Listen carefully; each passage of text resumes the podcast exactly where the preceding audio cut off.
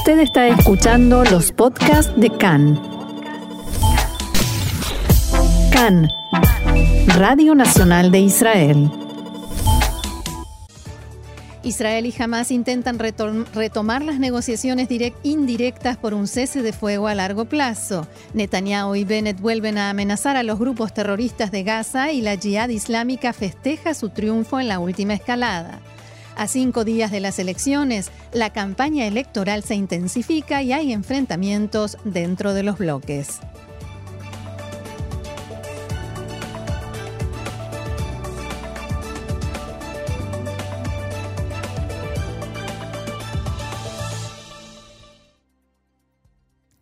El coordinador de las actividades del gobierno en los territorios, general Camila Burrukun, se reunió en las últimas horas con dos de los mediadores entre Israel y Hamas, el enviado de Qatar, Mohamed Al-Emadi, y el representante de la ONU para Medio Oriente, Nikolai Mladenov. Los tres se encontraron en Jerusalén y dialogaron sobre la escalada de violencia de esta semana contra el sur de Israel y las vías para recuperar la calma y la rutina.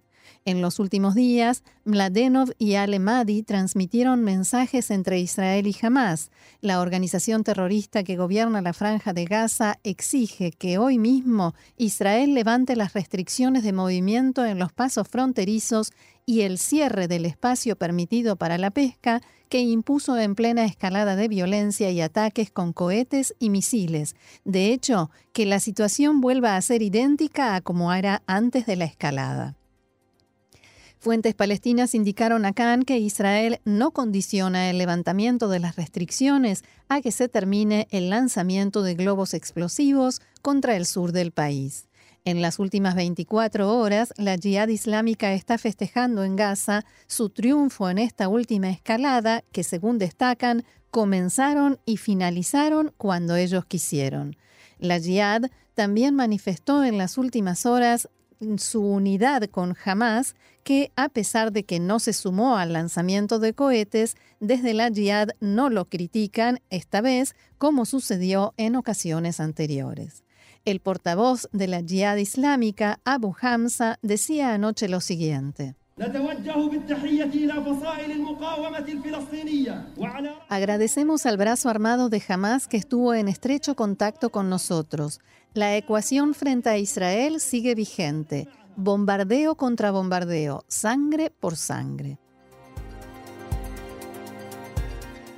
Y sobre este tema habló en una entrevista con Khan el ministro de Defensa Naftali Bennett. Preguntado sobre qué sucederá después de la escalada, ¿se vuelve a los esfuerzos por abordar un cese de fuego?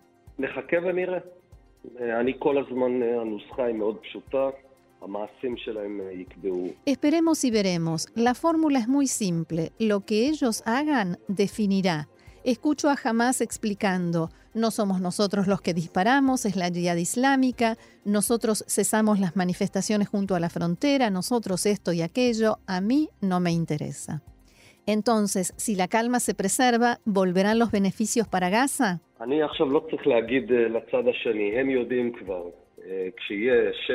Yo ahora no tengo que comunicárselo a la otra parte, ellos ya lo saben. Cuando los habitantes del sur de Israel tengan silencio y calma, también habrá calma en Gaza y en Damasco.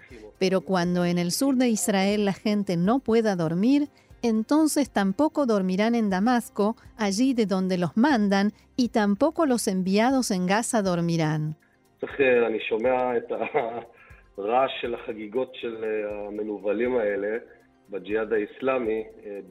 Yo escucho el ruido de los festejos de esos desgraciados en la Jihad Islámica. Mientras tanto, les matamos ocho terroristas, incluidos dos terroristas en Damasco, que es algo nuevo. Cuando ellos nos disparan desde Gaza, nosotros no solo golpeamos a quien disparó, sino, sino también a quien le dio la orden pero ellos decidieron cuándo comenzar y cuándo terminar la escalada. En marzo de 2019, hace un año, usted dijo que un cese de fuego sería un respaldo para el terrorismo. Ahora usted es el ministro de Defensa y lleva a cabo exactamente la misma política que hace un año criticaba. No,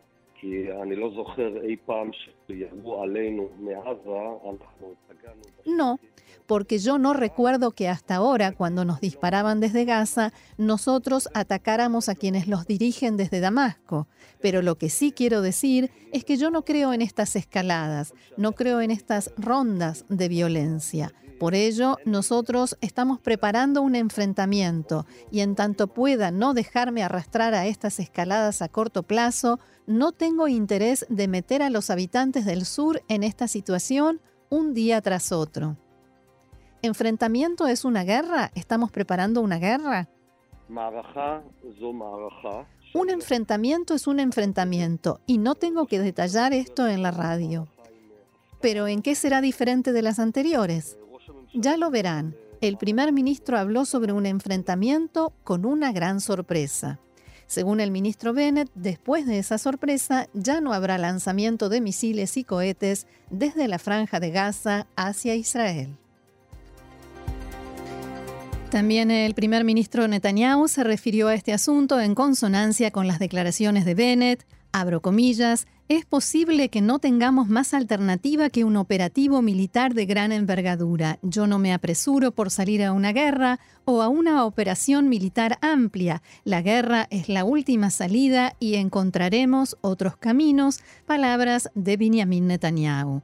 Y el portavoz de Hamas, Hassam Qasem, declaró que las organizaciones en la franja de Gaza se acostumbraron ya a las amenazas del primer ministro Netanyahu y del ministro de Defensa sobre la salida a un operativo y que hoy en día ya no les tienen miedo. La resistencia, o sea, las organizaciones terroristas, como se autodenominan, tiene la capacidad de defenderse en caso de que Israel decida cometer una estupidez. Pasemos ahora a la información del ámbito político. A cinco días de las elecciones, fuertes enfrentamientos dentro de los bloques y por supuesto entre los partidos rivales en una campaña que va bajando de nivel a un ritmo desmesurado. Primero dentro del Likud, donde cinco ministros de las figuras políticas más destacadas del partido manifestaron su oposición al anuncio del primer ministro Netanyahu de que si forma gobierno, nombrará como próximo ministro de Hacienda al exalcalde de Jerusalén, Nir Barkat. Estos ministros le pidieron, instaron a Netanyahu a que no hiciera ese anuncio, pero Netanyahu no solo se negó, sino que ahora se sabe que les respondió, el que no esté de acuerdo o no le guste puede renunciar. Es mi autoridad y tengo derecho a nombrar a quien quiera. En el Likud nadie aceptó en las últimas horas comentar con Khan este tema y después de esas discusiones, Netanyahu, como sabemos, hizo finalmente su anuncio público sobre el nombramiento de Barkat. También dentro del bloque de centro izquierda hay ataques mutuos y Air Lapid de azul y blanco dijo ayer que quien vote al partido Abodá Gesher Meretz puede provocar que Israel deje de ser un país democrático y recibió una dura respuesta de Amir Pérez en declaraciones a Cannes.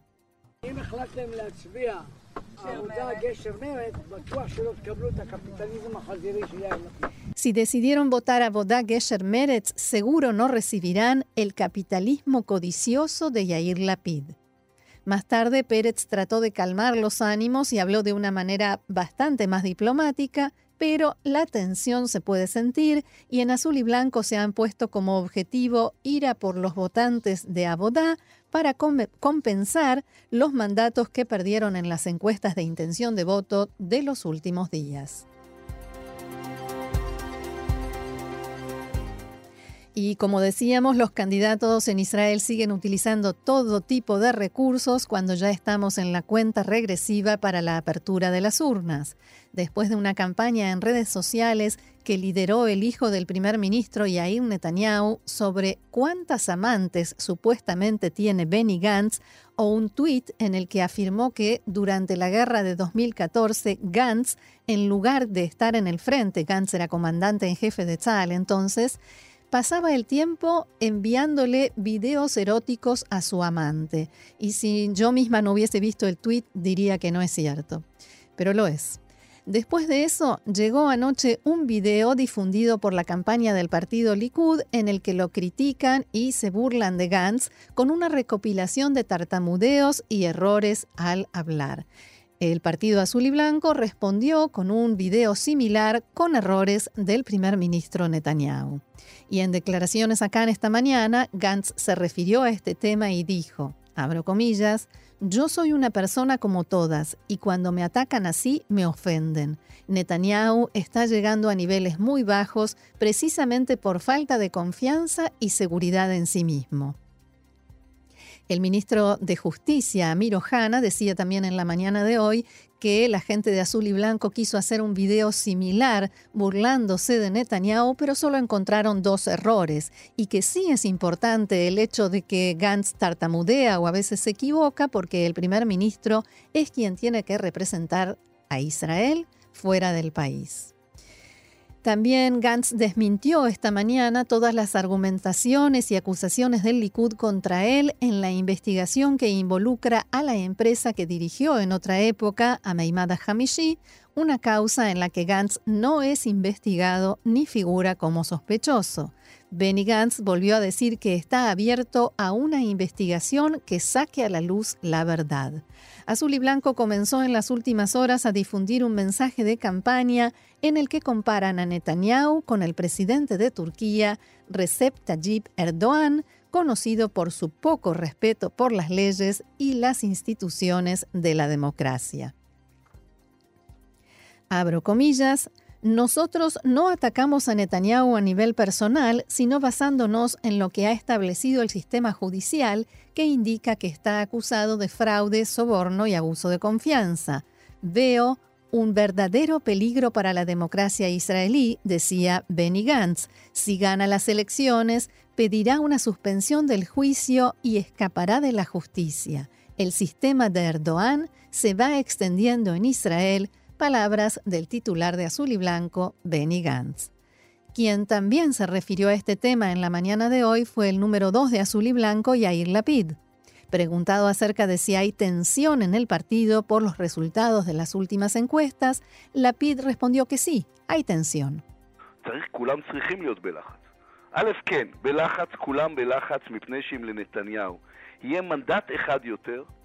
Todos tienen que estar presionados, en tensión, porque si Netanyahu logra un solo mandato más, vendrá y le dirá a todos, voy a juicio pero he recibido el respaldo de la gente, puedo hacer aprobar la ley francesa que no permite que se juzgue a un primer ministro en ejercicio, la ley de inmunidad, una ley contra la Corte Suprema de Justicia, y ese es el fin de la democracia israelí, y nosotros estamos en una situación completamente erdogánica.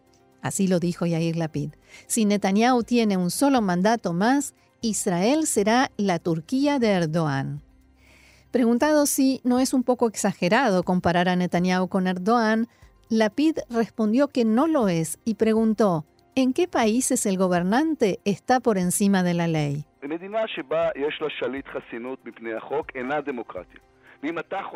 Un país en el que el gobernante está por encima de la ley y tiene inmunidad no es una democracia. Y si piensas que eso no puede ser, es que no has leído suficiente historia. Y para que eso no suceda, Azul y Blanco debe ser el partido más grande. De lo contrario dirá, gané, después que se presentaron los cargos en mi contra, hay que anular los cargos. Quien crea que no lo hará, o no conoce a Netanyahu o no escuchó, ni vio, ni leyó noticias en los últimos 10 años.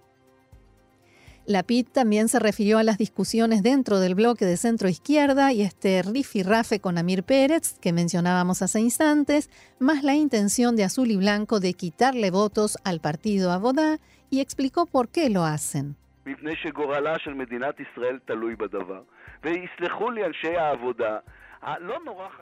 Porque el destino del Estado de Israel depende de eso. Y que me disculpe la gente de Abodá, no es tremendamente importante si tienen ocho o nueve mandatos. Y sí, es muy importante que Azul y Blanco tenga un mandato más y Netanyahu no pueda decir, triunfé, anulamos el juicio y los cargos, liquidamos la democracia israelí. A propósito del bloque de derecha, ayer comentábamos que el primer ministro Netanyahu pidió a los presentes en un congreso en el que dirigió la palabra que no voten por el partido de extrema derecha Otzma Yehudit, porque eso, según dijo, es un desperdicio de votos. En Otzma Yehudit no han cambiado su decisión de presentarse en estas elecciones, a pesar de que en las encuestas no pasan el umbral electoral y esto es algo que preocupa mucho a Netanyahu. Anoche se pudo saber que en las últimas semanas el primer ministro ha estado intentando dialogar con el rabino Dov Lior, ha llegado a los líderes de este partido para que los presione para que se retiren, pero el rabino Lior se niega a reunirse con Netanyahu.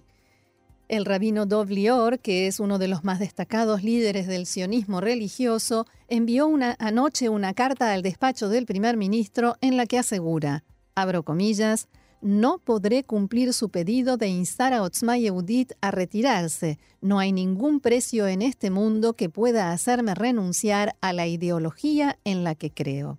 Esta es la primera vez que un rabino del sionismo religioso y del estatus del rabino Doblior se niega a reunirse y hablar con el primer ministro Netanyahu. A este tema se refirió en la mañana de hoy en declaraciones a Khan el líder de Otzma Yehudit, Itamar Ben-Gvir.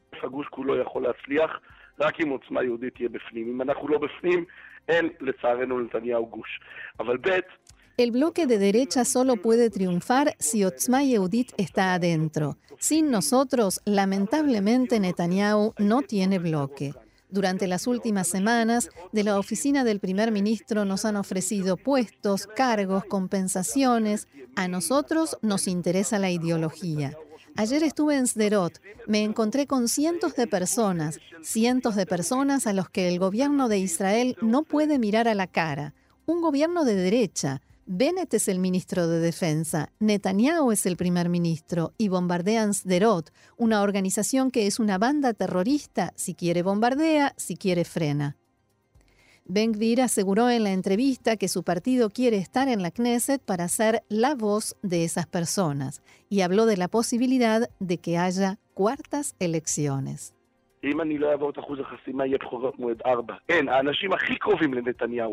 Si yo no paso el umbral electoral, habrá cuartas elecciones. Las personas más allegadas a Netanyahu, los más cercanos a él, me dijeron durante el último mes, Itamar, tienes razón. En el, en el Likud tenemos un techo, no tenemos 61 mandatos. Y si ustedes se presentan, reciben cuatro mandatos y tendremos los 61 que necesitamos.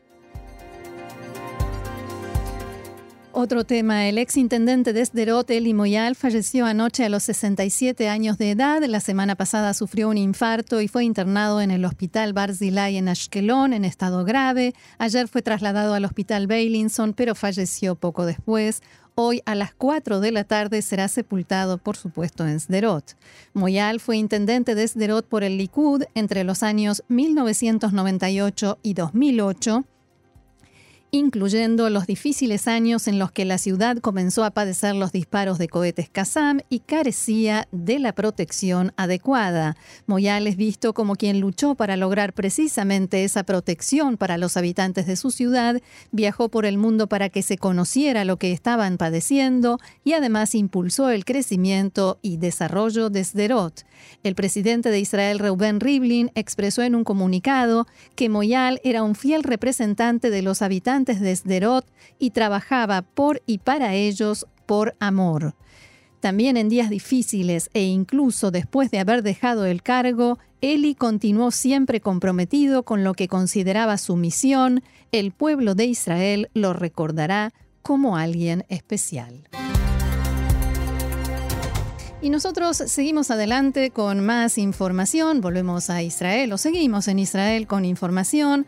La israelí Rachel Beaton, que estuvo en la embarcación Diamond Princess y permaneció internada en Japón después de haber sido diagnosticada con coronavirus, llegó esta mañana al aeropuerto Ben Gurión. Recordemos, ayer informábamos que fue dada de alta. Beaton fue dada de alta del hospital en Japón tras recibir los resultados de los últimos exámenes que ya no muestran la presencia del virus. En Japón todavía están internados tres israelíes más que también estuvieron en el barco Diamond Princess. La Autoridad de Población e Inmigración de Israel informó que en el país permanecen unos 300 extranjeros provenientes del lejano oriente. Hay ahora 60 chinos, 118 ciudadanos de Corea del Sur, 180 japoneses, 14 tailandeses y 11 personas que llegaron desde Singapur. Todos ellos ingresaron a Israel a principios del mes de diciembre. Hoy serán devueltos a su país 12 ciudadanos más de Corea del Sur y se están haciendo esfuerzos, dicen las autoridades, por ayudar a los demás turistas que están todavía aquí en el país para que vuelvan a sus lugares de origen. El director del Ministerio de Salud, Moshe Barsimantov, declaró hoy que el público tiene un rol importante en la prevención de la expansión del coronavirus. Quien deba quedarse en aislamiento en su casa tiene obligación de cumplirlo y todos los ciudadanos deben cumplir con las normas de higiene. En una entrevista con Khan, Barsimantov señaló que, en el marco de sus esfuerzos por reducir el riesgo de contagios, el Ministerio abrió una central telefónica especializada para que la gente no deba recurrir a los hospitales y clínicas del Servicio de Salud Kupat Jolim. Quien sospecha que se ha contagiado coronavirus puede llamar y se le enviará personal médico a su casa para que lo revisen. Si resulta que se ha contagiado, será trasladado a aislamiento en una ambulancia. El funcionario también aclaró que si bien las instrucciones de prevención y de cómo comportarse frente al coronavirus aún no fueron traducidas a otros idiomas, en la central telefónica hay respuesta en una amplia cantidad de idiomas. Y el número es asterisco 5400, se puede llamar de 8 de la mañana a 9 de la noche y allí también se puede informar si alguien no respeta el aislamiento. Y el primer ministro Benjamin Netanyahu declaró este mediodía en un encuentro en un congreso de jefes de consejos regionales, nos preparamos para la posibilidad de una expansión del coronavirus y para los desafíos económicos que ello podría generar para nosotros. Fuimos los primeros que detuvimos e impedimos vuelos y también debemos preocuparnos de tener provisión de alimentos y productos agrícolas para nosotros, por cualquier circunstancia que pudiera producirse. El ministro de Salud de Irán, Iraj Arirshi, encargado dentro del, del, gobierno de la contención del brote del nuevo coronavirus, se contagió del virus, según anunció él mismo en un video que envió a medios oficiales. He contraído también el virus, dijo el funcionario en el video, en el que confirmó que se encuentra en aislamiento y que ya comenzó a recibir tratamiento. El viceministro iraní dijo que por el momento sufre fiebre y fatiga, si bien destacó que su estado general es favorable, según dijo. También expresó su certeza de que las autoridades lograrán contener el, el brote en las próximas dos semanas y dijo que Teherán tiene el tratamiento efectivo a su disposición. El Ministerio de Salud elevó a 15 fallecidos y 95 contagiados el balance de víctimas del coronavirus en Irán, país del que habrían partido también varios enfermos que han dado positivo en los últimos, últimos días en otros países de la región. Por otra parte, en el norte de Irak, en Kirkuk, cuatro personas de una misma familia también dieron positivo por coronavirus, según el Ministerio de Salud local. Aunque se trata de ciudadanos iraquíes, también en este caso llegaron desde Irán. Oman y Kuwait elevaron eh, hoy sus casos de coronavirus a 4 y 11 respectivamente. En el caso de Oman, el Ministerio de Salud informó de dos nuevos casos confirmados que están relacionados con un viaje reciente de los afectados a Irán. Los dos pacientes se encuentran estables. Por otra parte, un total de 250 personas de diferentes nacionalidades se encuentran en cuarentena en Omán. Los nuevos afectados registrados en Kuwait, que se encuentran estables, también están relacionados o tuvieron contacto con pasajeros que llegaron desde Irán, según un comunicado del Ministerio de Salud de Kuwait. Y a esta hora en Egipto se lleva a cabo el funeral del expresidente Hosni Mubarak, un funeral de Estado con todos los honores militares. Líderes de los más diversos países, por supuesto, y del mundo árabe hicieron llegar sus condolencias y los medios, los medios egipcios están transmitiendo todo el día, todo el tiempo expresiones de duelo, se ha decretado duelo de tres días y hay diferentes opiniones, hay diferentes expresiones respecto a Mubarak, hay quienes lo destacan como militar por haber sido comandante de la Fuerza Aérea en la guerra de Yom Kippur y así lo decía un periodista de la televisión oficial. Con la muerte del presidente Mubarak, este es un día difícil. Hemos perdido a uno de los héroes de nuestro ejército, de la guerra de octubre, de nuestros héroes de la patria. Sin embargo, hubo también quien hizo escuchar críticas y quienes aseguran que no hay que olvidar todo lo negativo que hizo. Así se expresaba el periodista egipcio Muataz Mata, opositor al régimen y que transmite desde Turquía. Murió Hosni Mubarak sin haber dado un solo testimonio que fuera verdad, sin haberse disculpado en forma sincera por lo que le hizo a su país y a su pueblo. Y el presidente de Israel, Rubén Rivlin, envió una carta de condolencias al presidente de Egipto, Abdel Fattah al-Sisi, en la que escribió que Mubarak era una de las personalidades más importantes de la nación egipcia, que hizo un gran aporte al desarrollo del país y a la estabilidad de toda la región. También fue uno de los valientes líderes que impulsaron nuevas relaciones de paz y concordia y creó oportunidades de reconciliación regional. Deseo que podamos concretar el legado de estos líderes muy pronto, palabras del presidente Rivlin.